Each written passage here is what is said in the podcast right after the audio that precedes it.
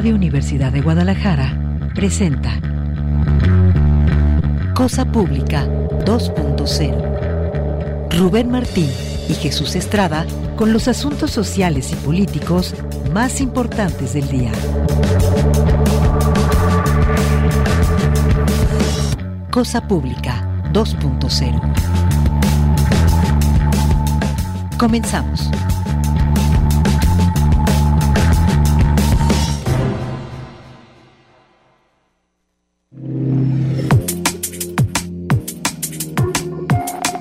¿Qué tal? Bienvenidos a Cosa Pública 2.0. Muchísimas gracias por permanecer en sintonía con nosotros aquí en Radio Universidad de Guadalajara. Ahora en este espacio Cosa Pública 2.0, donde le presentamos una selección de los temas sociales y políticos más relevantes de la agenda informativa y sin lugar a dudas la noticia de este día, probablemente de toda la semana, es que el jurado de Estados Unidos, donde estaba siendo juzgado Genaro García Luna, lo declara culpable de los cinco cargos que se le estaban imputando. Le vamos a presentar esa información apenas en avance, hace apenas menos de una hora que se dio a conocer esta sentencia. Las agencias apenas están ah, trabajando las notas completas y se envían en, este momento solo, solo algunos avances, pero entre otras cosas lo que sí podemos eh, compartirle a través de la información de Jesús García, corresponsal del diario La Opinión de Los Ángeles, allá en Nueva York, que ha destacado como uno de los reporteros más puntuales, es que la sentencia definitiva para Genaro García Luna se va a dictar el 27 de junio por la mañana, pero pues finalmente, sorpresa para algunos, lo que esperaban muchos otros también en este país, es que Genaro García Luna ya es declarado culpable vamos a presentar esa información, lo que tenemos hasta este momento y también una declaración previa de esta mañana de Andrés Manuel López Obrador, el presidente de México, que se anticipaba a este escenario. Y de otro lado tenemos preparado también un, un bloque que tiene que ver con el tema de personas desaparecidas y es impresionante cómo eh, ya de manera cotidiana hay manifestaciones de familiares frente a Casa Jalisco para exigir la la presencia, la, que vuelvan a su casa sanos y salvos y vivos, evidentemente, las personas desaparecidas. Hay una nueva manifestación de familiares de dos eh, jóvenes que están desaparecidos desde hace dos meses. Le vamos a presentar esta información y esto en el contexto en el que pues tenemos un gobierno entretenido en los espectáculos, en el contexto en el que ayer el gobernador Enrique Alfaro anunció que va a haber una pelea del Canelo Álvarez como si fuera lo más importante estar ofreciendo espectáculos a la población. Tendremos más información sobre otros asuntos. A la mitad del programa vamos a hablar con la diputada del partido local Hagamos Mara Robles sobre el estudio que llevó a cabo el Instituto Mexicano de la Competitividad sobre la nómina del Congreso y el, dato esencial, crucial, que más de la mitad de los trabajadores del Congreso sobran. Bueno, vamos a preguntarle diputada Mara Robles qué piensan hacer. ¿Los van a seguir manteniendo, eh, chupando de la nómina, del gasto público, del dinero de ustedes y de nosotros? ¿O qué es lo que va a pasar? Y también tendremos otras notas que tienen que ver con el asunto de la represión. Ayer se cumplieron cuatro años del asesinato del defensor del territorio, Samir Flores Soberanes.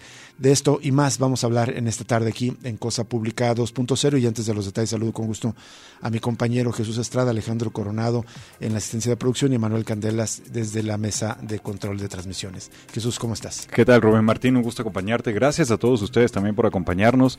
Pues estoy sorprendido gratamente, digamos, algo de justicia finalmente. Sorprendido porque quizás leí en algunas columnas en las semanas pasadas de y sobre todo creo que opositoras que daban la impresión de que el juicio ya estaba ganado por parte de García Luna, sobre todo con esto que vimos en el proceso de cómo se disminuyó la cantidad de testigos que había presentado o te había preparado la fiscalía para presentar ante el jurado, pero al final se redujo bastante la cantidad de testigos, los días también que se tenía previsto que iba a durar el juicio se redujo bastante, entonces ya por ahí como que algunos decían, no, ya ya ganó García Luna prácticamente y no culpable, pero de los cinco cargos. Además, además ¿eh? coincido contigo, Jesús. Yo también me preveía justo también por ese giro que dio mm. el juicio hacia, hacia, hace aproximadamente dos semanas, eh, que parecía augurar a una situación favorable a García Luna y sin embargo parece ser que la explicación del, de la fiscal que presentó el caso al final, el cierre. yo creo que el cierre fue bastante contundente, muy detallado y esta explicación de que sí, si bien se trataba de personas que eh, están confesos de ser criminales, de haber cometido crímenes especialmente con delitos contra la salud y tráfico de drogas, pero también de asesinatos, varios de ellos, lo que destacaba la, la fiscal es que ellos no se conocían entre sí, sin embargo sus versiones coincidían. Entonces, bueno, esto parece que fue importante. Le vamos a leer lo que hay hasta este momento de esta información. El secretario de Seguridad Pública de México, Genaro García Luna, fue declarado culpable de los cinco cargos que enfrentó en el juicio en Estados Unidos. Luego de varios días de juicio, este martes los 12 miembros del jurado del caso contra el exsecretario de Seguridad Pública, Genaro García Luna, emitieron su veredicto en que coincidieron que el detenido es culpable, por lo que podría ser condenado a cadena perpetua. La sentencia definitiva, como le decimos, está pendiente hasta el próximo mes de junio. Vamos a los detalles de cuáles son esos cargos, porque fue pues declarado culpable de estos cinco delitos. Cuatro de ellos están directamente relacionados con el narcotráfico. Usted recuerda que García Luna, de 54 años de edad, está acusado de participar en la dirección de una empresa criminal cuya actividad continúa hasta la actualidad. Eso es importante. También de conspiración para la distribución de 5 kilogramos o más de cocaína. También de conspiración para la distribución y posesión de 5 kilogramos o más de cocaína con la intención de distribuirla en Estados Unidos, narcotráfico. Y también de conspiración para la importación de la misma cantidad o más de cocaína. El quinto delito es el de supuestamente prestar falso testimonio a las autoridades de Estados Unidos cuando solicitó la nacionalidad. En la sesión más reciente, que fue el viernes pasado, no se llegó a un acuerdo unánime y debido a que el lunes fue feriado en Estados Unidos, fue hasta hoy que se logró un consenso por parte de los 12 integrantes del jurado. Estamos leyendo, en este caso, un despacho de una agencia que reproduce eh, el periódico El Informador.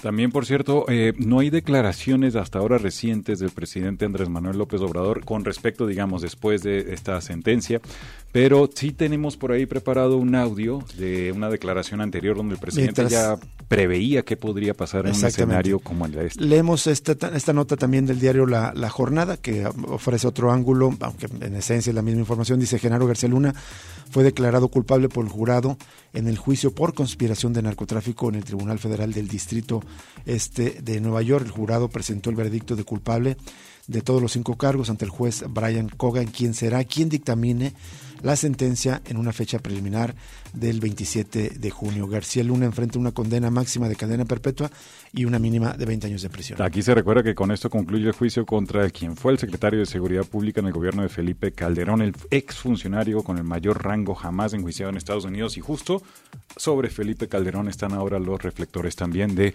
posibles responsabilidades o repercusiones que podría traer esta decisión. Cuando salió a relucir su nombre, de que Felipe Calderón ordenaba proteger al cártel de Sinaloa, según uno de los testigos que compareció, eh, Felipe Calderón, el expresidente mexicano, eh, emitió un comunicado, una declaración en su cuenta de Twitter y dijo que, que se había abstenido de eh, declarar ah, en este juicio hasta que terminara pero que por lo eh, como fue mencionado por lo pronto eh, se declaraba que era falso declaró que era falso esa situación de estar, protegiendo a un cártel del crimen organizado. Sin embargo pues evidentemente pues, en las próximas horas seguramente tendremos alguna opinión de Felipe Calderón. Mm. ya tenemos el audio de, de Andrés Manuel López Obrador. Vamos a correr este audio del presidente López Obrador lo que dijo esta mañana sobre este asunto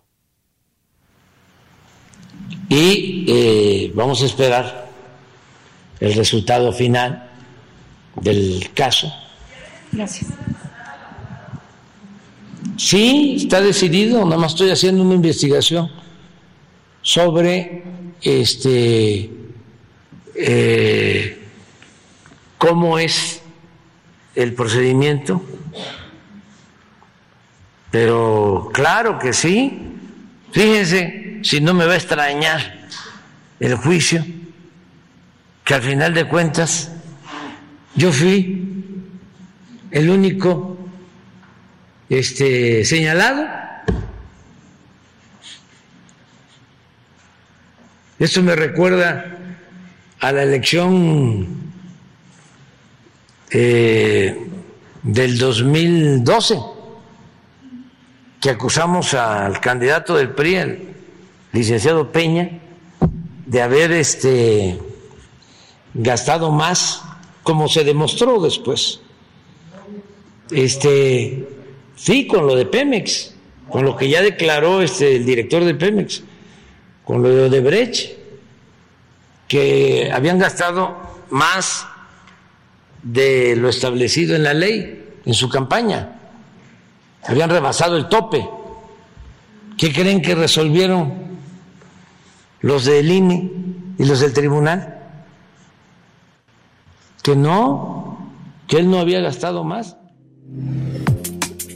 Bueno, ahí está, como escuchamos, de algún modo, pues entrando otros temas o divagando, como también suele ocurrir en la conferencia de prensa mañanera del presidente López Obrador, que le preguntan sobre un tema y arranca sobre otros asuntos.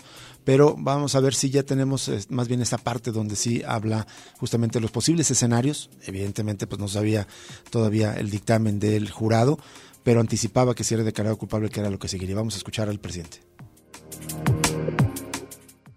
Pero es contestando tu pregunta, va, a ser muy importante este, esperar el resultado. ¿Se tomarán en cuenta estos elementos para investigar aquí en México a Felipe Calderón también, presidente?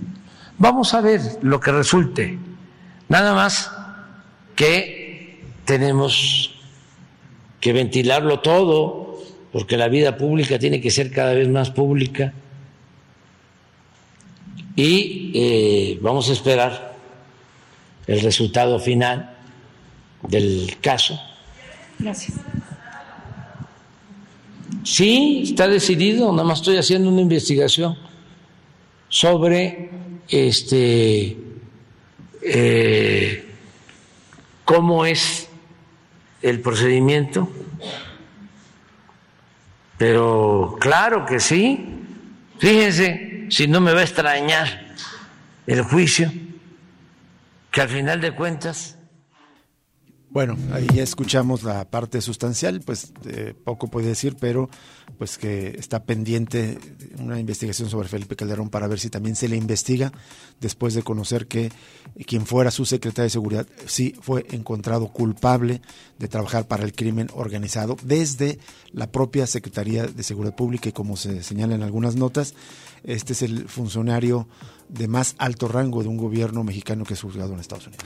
Que por cierto también procedería lo que había anunciado el presidente de la solicitud de devolución también de alrededor de 700 millones de dólares. Esto es un procedimiento, un juicio que más bien se va a emprender en, en Florida con la intención de que retorne a nuestro país todos esos pues recursos que eh, se generaron a través de estos esquemas de negocios. Como bien lo dijimos desde un principio, es información en curso, se están completando todas las deliberaciones, todos los detalles de esta información. Ah, en lo que resta del programa, si hay más información, se lo actualizamos. Por lo pronto vamos a hacer una pausa, pero antes queremos invitarlo a que participe con nosotros en este ejercicio de periodismo independiente y crítico que aspiramos a hacer aquí en Cosa Pública 2.0. Lo invitamos a establecer contacto con nosotros a través del teléfono que tenemos aquí en la cabina de Radio Universidad de Guadalajara, el número 3331 342222 extensiones 12801 a la 12803, o también nuestras cuentas en redes sociales, donde pues, usted ahí puede evidentemente ser más amplio, usted ahí nos puede compartir links, eh, compartir audios, videos, eh, comentarios, lo que usted guste. Están a su disposición las cuentas de Cosa Pública 2.0 en Twitter y en Facebook. Vamos a la pausa y volvemos con más información.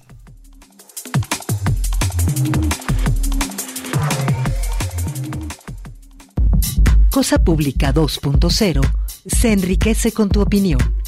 Llámanos al 31 34 22 22, extensiones 12801, 12802 y 12803.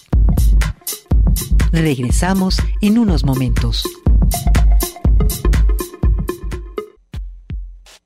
Cosa Pública 2.0. Regresamos.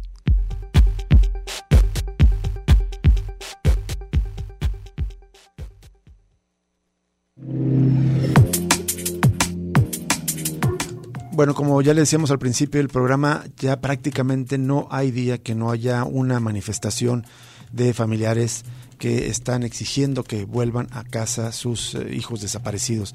La tarde de ayer lunes, un grupo de familiares y amigos de Hugo César Garrido Valle, de 26 años, y de Javier Gutiérrez Madero, de 27 años, se manifestaron afuera de Casa Jalisco, donde es la, la oficina del gobierno y bueno, la, también la residencia oficial del titular en turno del Poder Ejecutivo de Jalisco, y ahí fueron recibidos con vallas metálicas para evitar que se acercaran. Prácticamente es otra característica que ya tiene esta administración, eh, ya no se recibe las manifestaciones, ya hay vallas metálicas al frente de Casa Jalisco desde hace años. Hay que recordar que hace aproximadamente unos tres años hubo una manifestación también en busca de desaparecidos y fue tanta la molestia que pues dañaron, llegaron incluso a dañar la puerta y pintaron la fachada de, que da hacia, hacia Manuel Acuña, en toda esa manzana que, que tiene de extensión la finca oficial y pues ya cada vez más el gobernador Enrique Alfaro se resguarda más, eh, tiene menos contacto con quienes le reclaman algo. En, recientemente también en otra protesta, eh, aparentemente hasta apagaron la luz de Casa Jalisco, lo que habían señalado en redes sociales algunas personas. Pero volviendo a esta manifestación, la del día de ayer, Vestidos de blanco con fotografías y pancartas, los familiares de eh, Hugo César Garrido Valle permanecieron desde las 10 de la mañana hasta las 3 de la tarde frente a Casa Jalisco sin ser escuchados, dice una nota de Griselda Torres Zambrano, por lo que bloquearon la calle para exigir avances en la investigación sobre los dos jóvenes desaparecidos el pasado 11 de diciembre en Tlajomulco. La familia no sabe nada de su paradero luego de que ese día fuera a dejar a un par de jovencitas, dice, con los que había salido a divertirse. Bueno, la Fiscalía del Estado no ha dado resultados. Arturo Ochoa, padre de los hermanos desaparecidos, Carlos Arturo Ochoa Cabral, de 50 años, y Gustavo Ochoa Cabral, de 42, a quienes se llevaron de su lugar de trabajo y ya no se les pudo localizar a partir del pasado 2 de enero. Es una nota que recogen nuestros compañeros del diario NTR.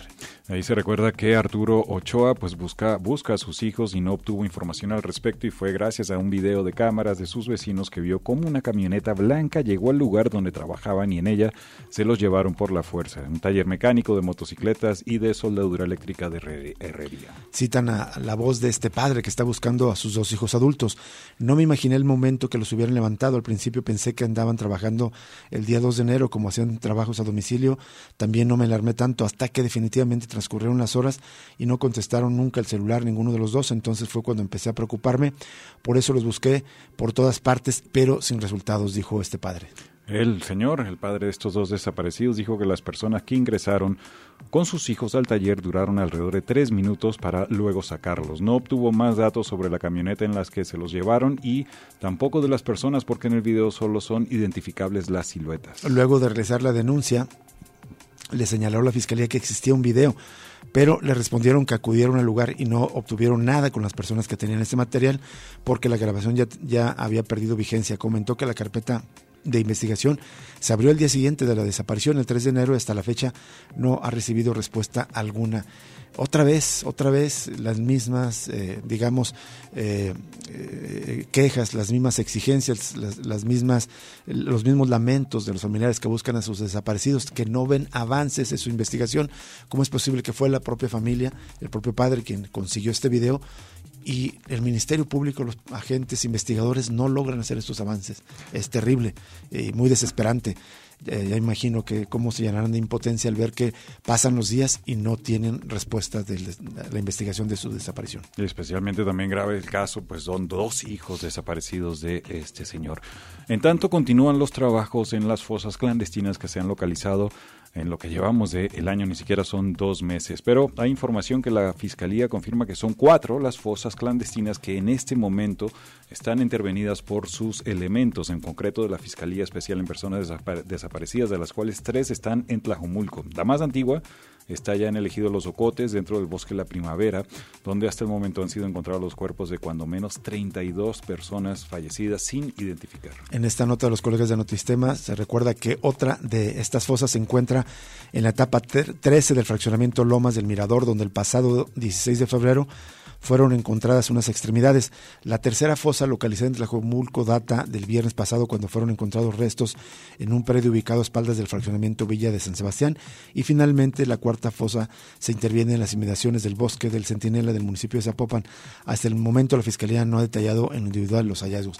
Una cosa muy importante es que eh, aquí se informa que la Fiscalía está interviniendo, pero al menos dos de eh, estas últimas son fosas encontradas específicamente por las, los padres y madres que están buscando a sus hijos, en concreto por integrantes del colectivo Luz de Esperanza. Y esas son las que están interviniendo ahorita. El conteo en el año son cinco, tal como nos recordó eh, NTR el día de ayer, cinco fosas clandestinas en lo que llevamos del año. Bueno, y solo para recordar la información que ayer platicamos directamente con el doctor Jorge Ramírez, integrante del Comité Universitario en materia de análisis sobre desaparición de personas. El diario Mural recoge y enhorabuena lo hace en primera en primera plana es la nota principal de portada donde recoge esta postura del comité de análisis eh, eh, del comité universitario de análisis sobre desaparición de personas que se queja de la manipulación de cifras del sistema de información sobre víctimas de desaparición. El título es piden otro registro de desaparecidos además de que lo pide este comité es una obligación legal del gobierno de Jalisco a través de las instancias correspondientes en, en este caso específico la fiscalía Especial en Personas Desaparecidas y la Comisión Estatal de Búsqueda y el Sistema Estatal de Búsqueda, quienes deben eh, dar paso a un registro estatal de personas desaparecidas que no existe. Están incumpliendo la ley desde aproximadamente, eh, me parece que es el mes de mayo, no, desde el 4 de junio del año 2021. Ya van a ser dos años de que se está incumpliendo esta, esta eh, obligación que mandata la ley estatal y ahora el diario Mural ah, justamente recoge esta información de este comité universitario en materia de análisis sobre desaparición de personas. Vamos a otra nota eh, sobre asuntos nacionales también sobre este tema. Expertos de Naciones Unidas pidieron hoy en un comunicado al gobierno de México que investigue la desaparición de dos activistas, Ricardo Lagunes y Antonio Díaz, en el contexto de un conflicto entre comunidades indígenas y una compañía minera en el estado de Michoacán. Esta nota que le hemos dado seguimiento a la desaparición del abogado Ricardo Lagunes y del dirigente comunitario de Aquila, Antonio Díaz. Desde el 15 de enero es que están desaparecidos. Eh, y eso, por cierto, en el marco de un conflicto con la compañía Ternium Energética, eh, con origen allá en Luxemburgo. El gobierno mexicano dice la ONU debe llevar a los responsables de esta desaparición ante la justicia, compensar a las víctimas y a sus familiares y garantizar su seguridad, señalan los expertos en un comunicado donde denuncian el uso frecuente de las desapariciones forzadas, dice, para silenciar voces críticas. Los firmantes del comunicado, entre ellos integrantes del Grupo de Trabajo de la ONU para Empresas y Derechos Humanos, pidieron a las empresas implicadas en el conflicto que entreguen toda la información de la que dispongan en relación con la desaparición de los activistas, en otras palabras, Ternium, que es la que ha sido la señalada por los comuneros. También suscriben el comunicado el grupo de la ONU para las desapariciones forzadas y los relatores de Naciones Unidas para Defensores de Derechos Humanos, Mary Lawlor, Libertad de Expresión, Hilarian Khan y Medio Ambiente, David Boyd. Eh, pues un comunicado de alto perfil de funcionarios de eh, las Naciones Unidas sobre derechos humanos pero ya han pasado prácticamente más, de, más del mes, han pasado cinco semanas y todavía no se conoce el paradero del el dirigente comunitario Antonio Díaz y del abogado Ricardo Lagunes. Vamos a, otra, a otros temas, otras aristas de esta guerra informal y tiene que ver con la violencia machista y los feminicidios. Tras los dichos del gobernador Enrique Alfaro respecto a que el gobierno hace lo que le toca al detener a los feminicidas, pero que de ahí en más es un tema producto de la descomposición social en el que no tiene injerencia el Estado, Paola Lazo, secretaria de Igualdad Sustantiva entre Mujeres y Hombres, corrigió la plana. Prevenir, prevenir no solo feminicidios, feminicidios, sino toda la violencia contra las mujeres es obligación de las autoridades. La funcionaria reconoció que es necesario que el Estado refuerce y reestructure las acciones preventivas y esto se ve reflejado en un inicio violento del año 2023 para las mujeres en Jalisco. Dice, no solo es que debamos, tenemos un mandato por ley que nos obliga a prevenir, atender y sancionar la violencia. Desde estas líneas y este mandato tenemos que generar líneas de actuación, lo estamos citando textualmente. Nosotros entendemos la estructura social que nos llama y nos interpela a todas las personas que formamos parte de ella, por supuesto, el gobierno del Estado, los gobiernos municipales, el gobierno federal, sin duda. Indicó eh, en esta nota que estamos leyendo, compartiendo de los colegas del diario NTR, la, la funcionaria Paula Lazo indicó que ante el panorama de violencia de 2023 están en proceso de generar nuevos mecanismos de prevención en conjunto con otras entidades de gobierno de nivel estatal para luego bajarlas a nivel municipal a través principalmente de los institutos de las mujeres. Otra vez citan a la secretaria de Igualdad Sustantiva. Queremos hacer acciones de prevención reforzadas con los municipios. Vamos a tener una serie de sesiones de capacitación con las instancias municipales de las mujeres porque muchas veces son estas las que hacen primera recepción y este primer proceso de atención a los procesos particulares de violencia. También Lazo reconoció que el presupuesto y la capacidad operativa de esta Secretaría no son suficientes y por este motivo buscarán que sea a través de los municipios que se tenga la incidencia. Por cierto, un paréntesis, pues eso es algo que puede hacer el gobernador Enrique Alfaro, por lo menos dotar de mayor recursos y capacidad operativa a esta Secretaría.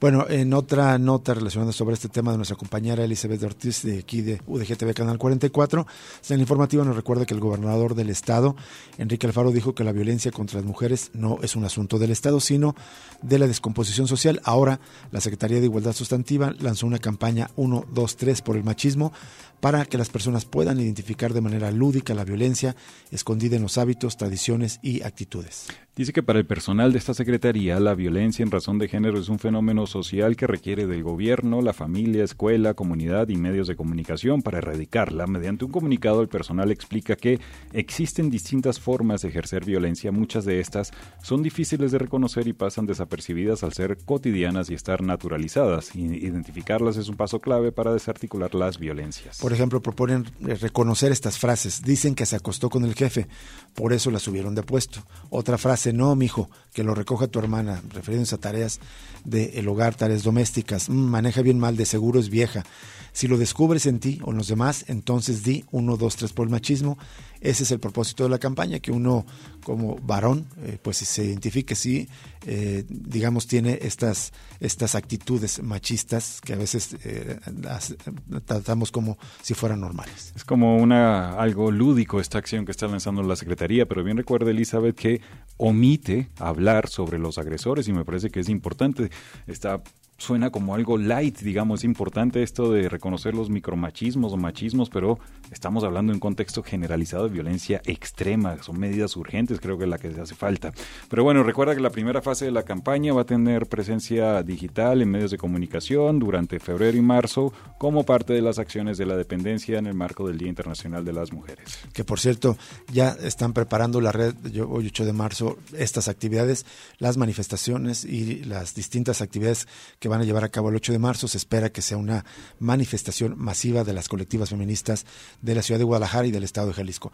Vamos a una pausa más y regresamos con la entrevista de esta tarde con la diputada Mara Robles, que nos va a hablar de la, ah, de la abultada, abultada nómina que existe en el Congreso del estado de Jalisco, de acuerdo a un estudio que los mismos diputados se encargaron llevar a cabo. Vamos a la pausa y regresamos con este tema.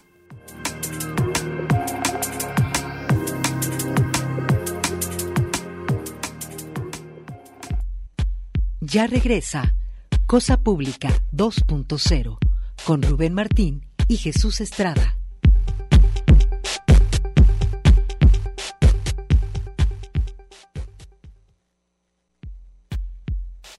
Cosa Pública 2.0. Regresamos.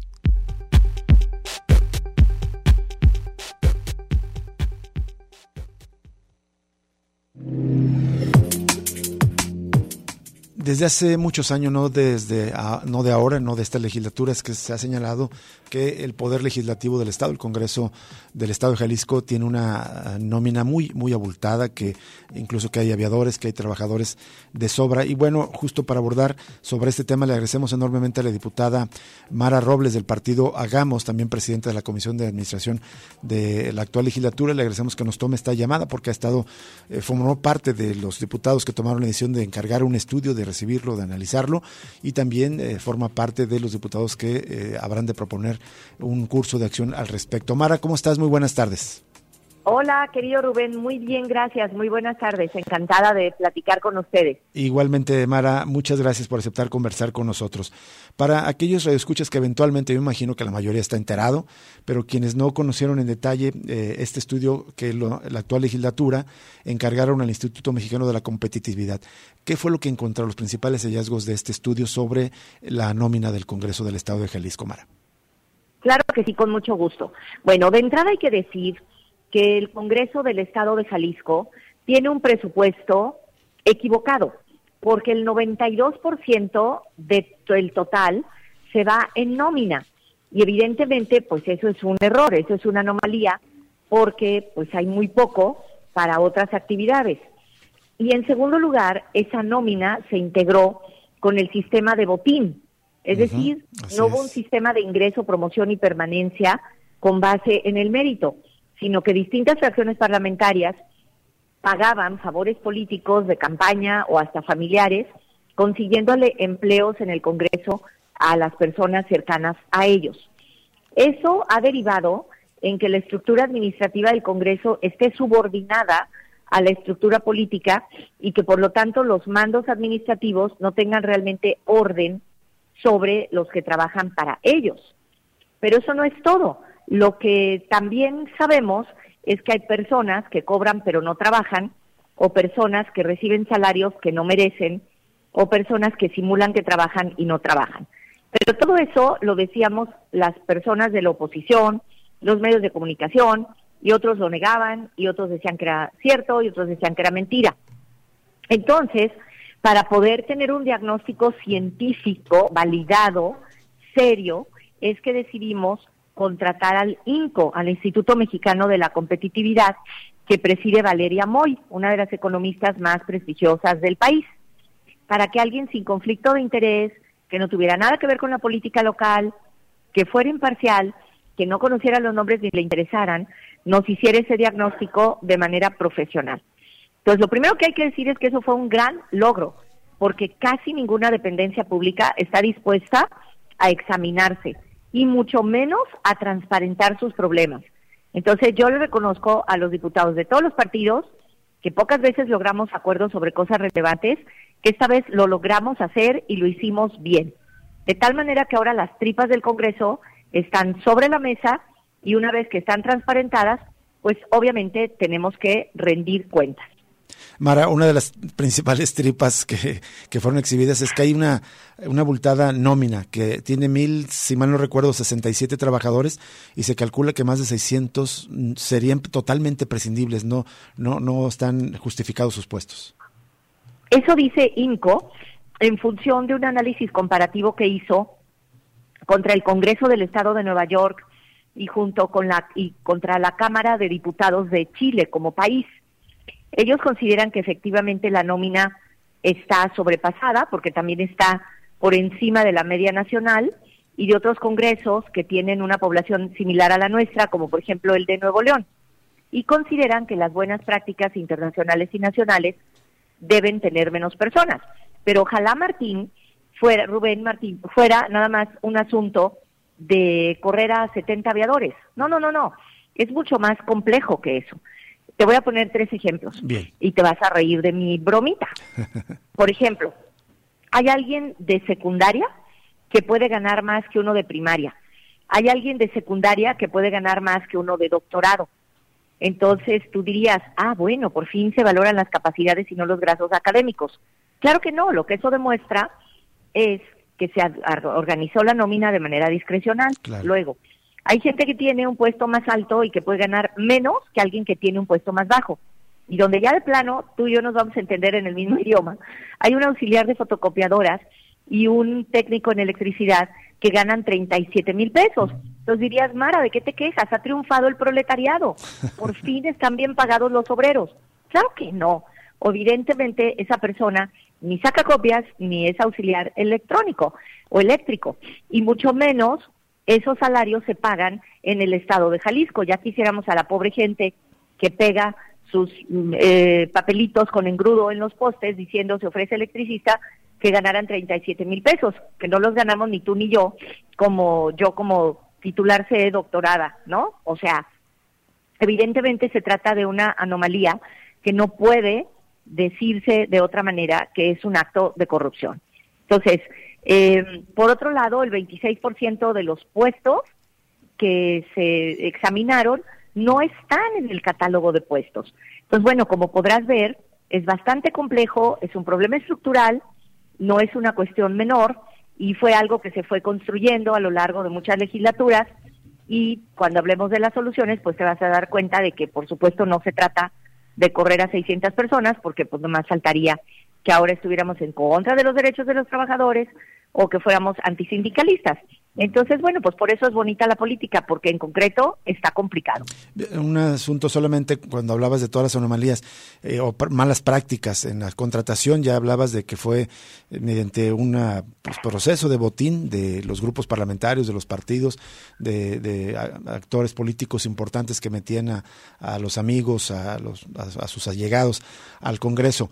Había una práctica también de que a veces se contrataba trabajadores y los diputados les rasuraban una parte del sueldo para quedárselos ellos, es decir, si contrataban a alguien a lo mejor por 20 mil pesos y les quitaban 10 mil pesos que se quedaban los propios diputados y nomás les daban 10 mil pesos a los trabajadores, ¿eso volvieron a encontrarlo en el estudio del IMCO?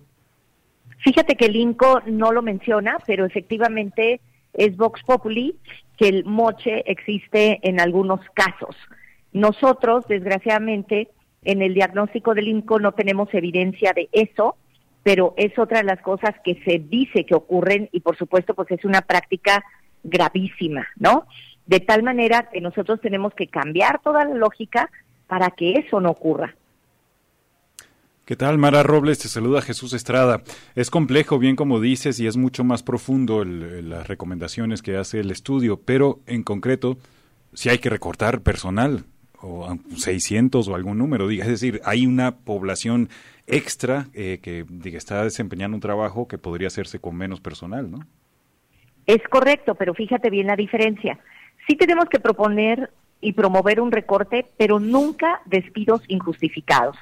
O sea, esto no debe ser el pretexto para cobrar otras venganzas políticas, sino que tiene que ser con mucho orden y tenemos que hacerlo con mucho cuidado, porque si se hace de manera descuidada, lo único que nos vamos a ganar es una huelga una rebelión que haga que todo quede igual.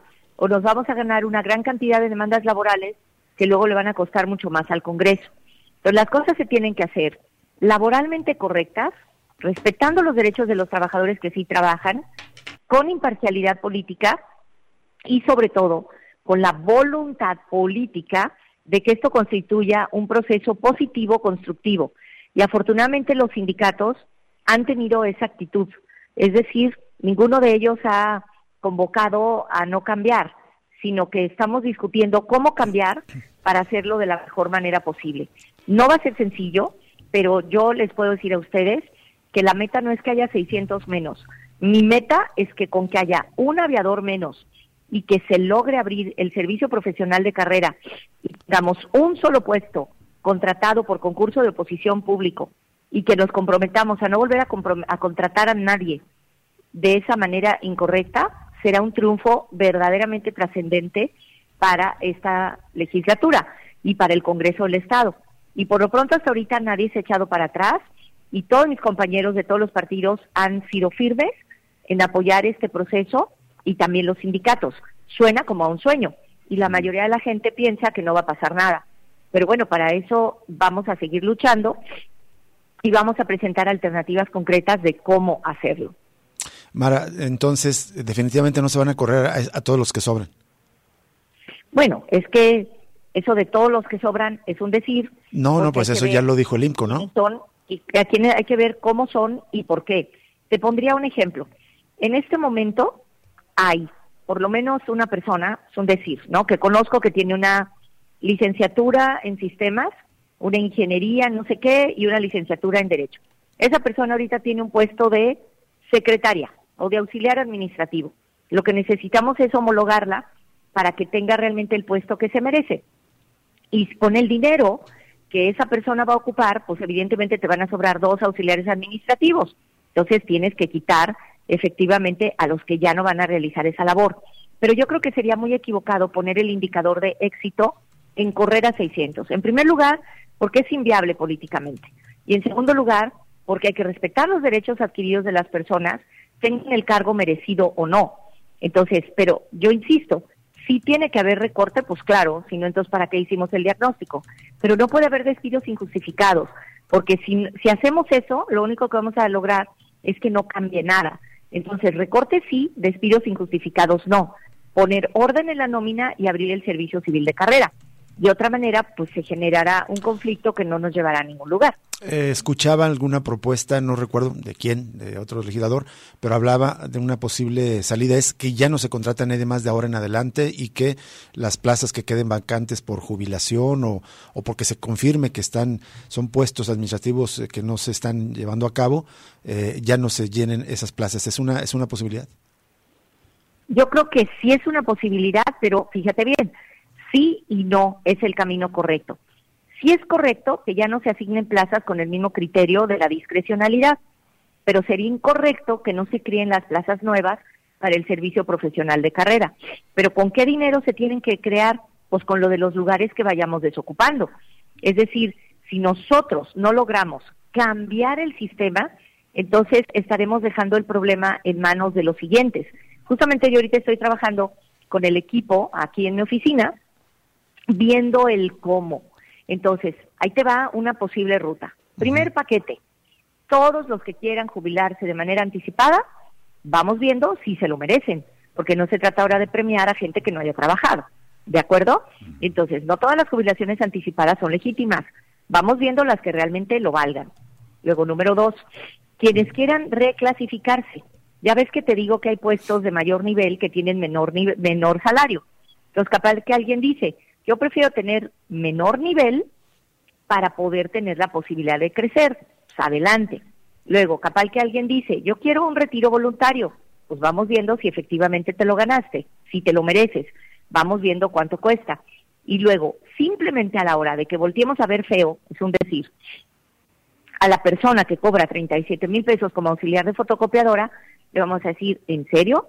Vienes y sacas fotocopias y ganas 37 mil más que el director del órgano técnico de una comisión como la de Hacienda que gana 27 mil, entonces pues obviamente se tiene que generar presión para que la gente se reclasifique en función de su escolaridad y de sus funciones. Si viniera Monsiváis con su bachillerato a trabajar aquí de secretario general o de jefe de servicios parlamentarios, pues le diríamos que sí, ¿verdad? Porque efectivamente no todo depende de la escolaridad. Entonces, lo que tenemos que hacer es desbrozar el camino, por eso digo que es un trabajo técnico, es un trabajo administrativo y es un trabajo político. Si hay voluntad política, lo demás se va a poder. ¿Cuántos aviadores han identificaron en este estudio? Personas que están cobrando y no trabajan. Mira, hasta el momento la Contraloría no ha hecho la auditoría, porque lo del INCO es un diagnóstico. En la televisión se han dado a conocer por lo menos seis nombres eh, a riesgo pues de equivocarse y de que sea una cosa de difamación contra esas personas, pero en la televisión por lo menos se han eh, exhibido a seis personas. Pero no es el 1% de aviadores, debe haber más, ¿no, Mara? No es el 1% de pues aviadores, debe haber más. Yo pienso que sí. Yo presumo que son muchos más, pero acuérdate que para que el asunto sea verosímil y que efectivamente sea políticamente aceptable, no puede ser con base en dichos, tenemos que hacerlo con base en hechos, porque de otra manera la posibilidad de que se desate una cacería de brujas y de que vengan revanchas políticas es muy grande. No te olvides que el Congreso de Jalisco, por definición, pues es el espacio de la política. Entonces, los grupos parlamentarios en su momento invitaron personas de manera incorrecta, pues claro que se van a ver afectados. Y por eso tenemos que ir haciendo una labor gradual. Yo estoy convencida de que para ser radical hay que ser reformista. Es decir, para poder ir a la, raíz del problema, tenemos que ir haciendo reformas que vayan pasando poco a poco. Imagínate qué tragedia. A mí me tomó cuatro años que se aprobara el reglamento del servicio civil de carrera aquí en el Congreso, pero nadie creyó que jamás se fuera a aprobar. Nos tomó un año aprobar el diagnóstico, pero todo el mundo pensó que iba a ser una tranza de una consultoría de unos cuates y logramos contactar a INCO.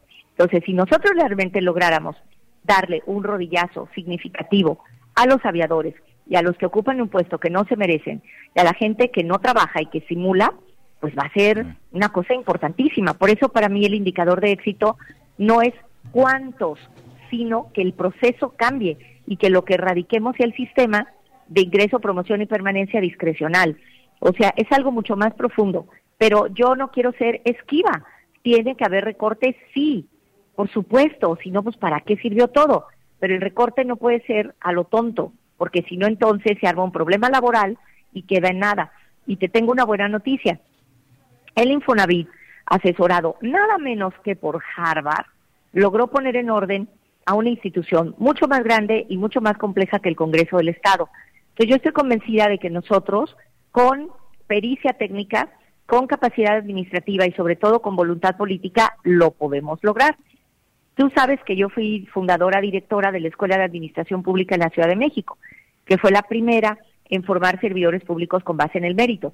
Entonces, bueno, por supuesto que no soy la mayor experta del Estado y mucho menos del país, pero sí tengo alguna experiencia y nos están asesorando personas de muy alto prestigio para poder hacer esto con una combinación de respeto a los derechos laborales de los trabajadores, con orden administrativo y sobre todo con ponerle fin a la corrupción y al patrimonialismo. Mara, una última pregunta de mi parte, ya es como curiosidad también. Eh, hablabas del equipo hace rato. ¿Cuántas personas integran el equipo de los diputados del Congreso? Eh, creo que varía el número, pero ¿entre cuántas personas estamos hablando? ¿Son es asesores? Correcto, varía. Ajá.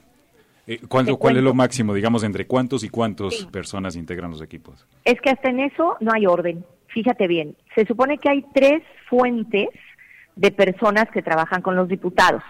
Una son los trabajadores de base. Pero ¿cómo estarán las cosas que en este momento los trabajadores de base deciden si trabajan contigo o no? Yo, por ejemplo, tengo muy mala fama de muy trabajadora. O sea, si te fijas, son las 3.50 y yo estoy aquí como si nada. O sea, ya encargamos unos tacos. Entonces, mucha gente no quiere trabajar conmigo porque dicen que trabajo demasiado. Entonces ellos dicen, no, hombre, con esa diputada, no. Otros dicen, yo tengo que trabajar con mi señor feudal o con mi santo patrono. Entonces hay fracciones parlamentarias que tienen un montón de gente de base y otras que no. Entonces, esos son los trabajadores de base. Dos, precisamente lo dice INCO con todas sus letras, para paliar las ineficiencias y las ausencias de los trabajadores de base, se hizo la bolsa de supernumerarios, es decir, la gente que llega con nosotros y que se va con nosotros. Esa bolsa es bastante grande, es una bolsa de 150 mil pesos mensuales. Y yo lo que digo es, esa bolsa debe disminuir en la medida en que los trabajadores de base, por ejemplo, si mañana hay una sesión, estén dispuestos a quedarse hasta las 11 de la noche, hasta resolver el problema y que no te digan a las 3 de la tarde como Godines, yo ya me fui, adiós. O sea, si hubiera áreas que nos sirven a todos, pues entonces pueden disminuir. Y la tercera fuente son las comisiones. Quienes presidimos comisiones tenemos derecho a otro personal. La respuesta concreta es hay personal en exceso, sí categóricamente, y lo tenemos que remediar. Muy bien. Mara, te agradecemos que nos hayas tomado esta llamada y nos compartas esta información y seguimos en contacto más adelante. Al contrario, gracias a ustedes. Hasta luego, Buenas Mara. Tardes. Buenas tardes, Mara Robles, diputada, presidenta de la Comisión de Administración sobre este asunto. Pues no, va a haber mucho menos despidos de los que nos imaginábamos. Va a seguir las cosas. Yo soy escéptico, casi igual. Vamos a una pausa y regresamos al último bloque de Cosa Pública este martes.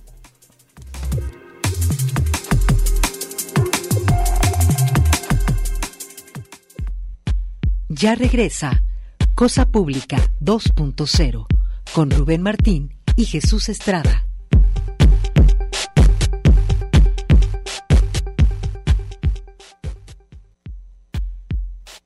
Cosa Pública 2.0. Regresamos.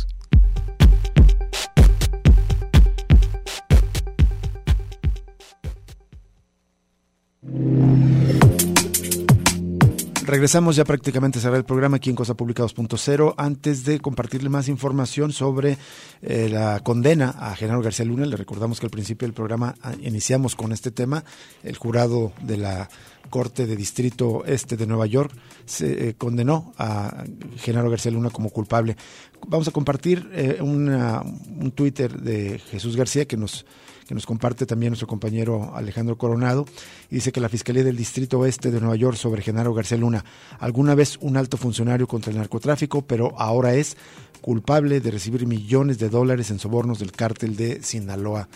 Ya confirmado y bueno, se espera la sentencia el próximo 27 de junio, la sentencia definitiva, que como se adelantan en algunas notas puede ser 20 años o incluso cadena perpetua. Hay que ver también el impacto en Felipe Calderón, que anda muy entretenido últimamente, apareció llamando a crear un nuevo partido político, llamando a todo el mundo a marchar este domingo contra el INE, probablemente vaya a estar en la marcha y pues quizás buena ocasión también para que comente sus impresiones. No me este imagino que se atreva a salir a la calle, la verdad, de verdad.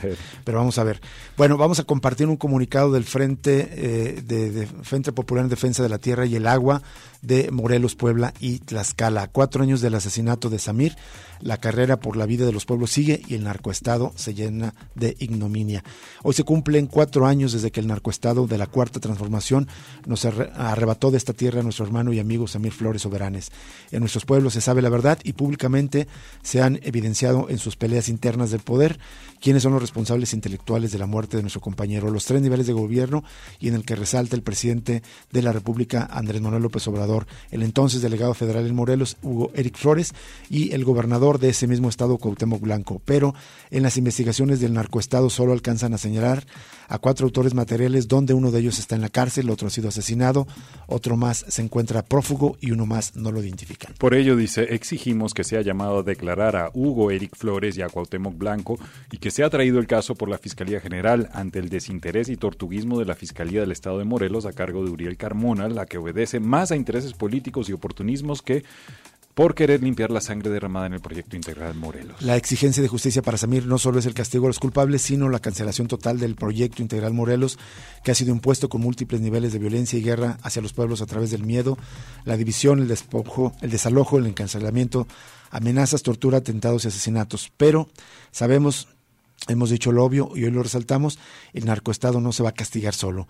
Los malos gobiernos no se van a meter a la cárcel solos. De arriba no vendrá la justicia, sino de abajo, desde los pueblos, desde nuestros corazones, en nuestra memoria y en la lucha permanente por la vida ante todo intento de destrucción de nuestra madre naturaleza y de nuestros pueblos. El comunicado de este frente es más extenso y ya lo compartiremos en redes sociales. Se recuerda ahí también que más de 200 personas participaron en una marcha el domingo pasado para exigir justicia. Así es. Nos vamos. Muchísimas gracias por acompañarnos en Cosa Pública 2.0. Lo invitamos a permanecer en sintonía de Radio Universidad de Guadalajara.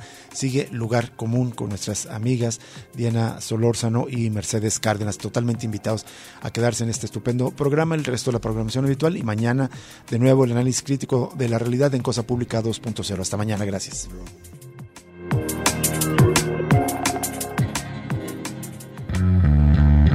Radio Universidad de Guadalajara presentó